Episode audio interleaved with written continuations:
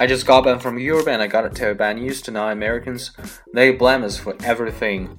I don't care what it is this battle of the world, we done it, whether it's famine or plague or tied underwear. When I was in Europe, they had a little jailbreak over there, and the newspaper blamed it on us. It's the truth. They said that American motion pictures gave the prisoners that unusual idea of breaking out of jail. And when I was in Paris, some American tourists were hissed and stunned but not until they'd finished the buying.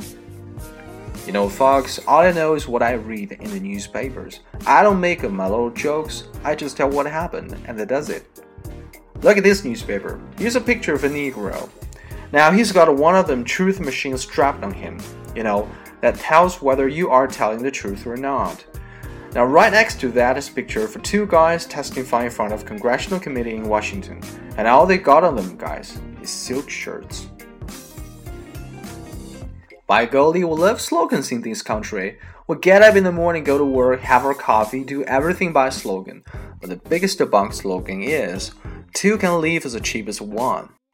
Two can't even live as cheap as two, let alone one.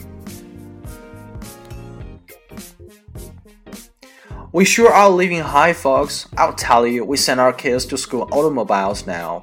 I hadn't noticed it affecting their grades very much though, but I think it depresses the kids a little bit. It's the gasoline fuse that does it.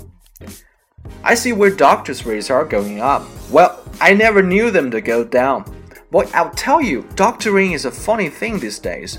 When I was a kid and you had a stomachache, they cured it. Now they remove it. You go to a doctor these days, you say, I've got something wrong with my right eye doctor. He says, I'm sorry, I'm a left eye doctor. And then, of course, the guy who makes the most money, it don't do nothing. It just tells you what doctor to go to. Diagnostician is kind of a traffic cop for sick people. My golly, we're great anyway, Fox. We've been yelling for centuries. Listen, when the Pilgrims landed on Plymouth Rock and had the whole American continent, and all they had to do really to get another 160 anchors was to shoot another Indian, I bet you, honestly, that they was complaining about the price of ammunition.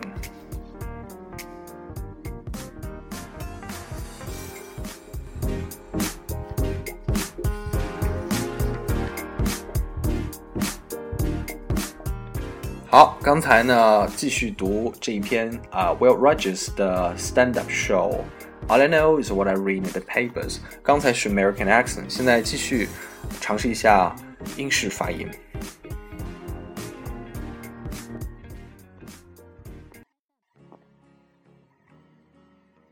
I just got back from Europe and I got to tell you bad news tonight, Americans. They blame us for everything. I don't care. What it is, that's bad with the world. We've done it. Why this famine would plague what tight underwear. When I was in Europe, they had a jailbreak over there, and the newspaper blamed it on us. It's truth. They said that American motion pictures gave the prisoners that unusual idea of breaking out of a jail. And when I was in Paris, some American tourists were hissed and stunned over there, but not until they'd finished the buying. You know, Fox, all I know is what I read in the newspapers. I don't make up my little jokes. I just tell what happened, and that does it. Look at this newspaper. Here's a picture of a Negro. Now he's got one of them truth machines strapped on him. You know, that tells what you are telling the truth or not. Now, right next to that is a picture of two guys testifying in front of congressional committee in Washington, and all they got of them guys are silk shirts. But girly will love slogans in this country. We get up in the morning, get a walk, have a coffee, do everything but slogan. But the biggest but slogan is, two can live as cheap as one. Two can't even leaves the cheapest two, let alone one. We all live in high, folks, I'll tell you. We send our kids to school in automobiles now. I hadn't noticed affecting their grades very much, though, but I think it depresses the kids a little bit. It's the gasoline fuse that does it. I see where doctors' rates going up. Well, I never knew them to go down. But I'll tell you, doctor is a funny thing these days. When I was a kid and you had a stomachache, they cured it. Now they remove it.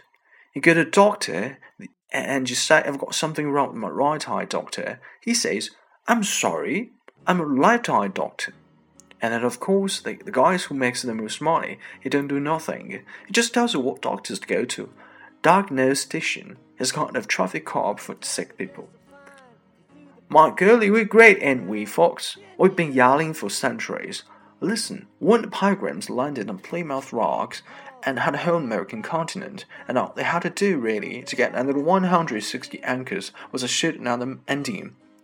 I bet you honestly that it was complaining about the price of ammunition.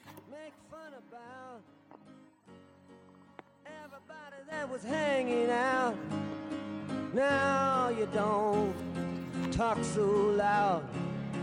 Now you don't seem so proud about having to scrounge your next meal.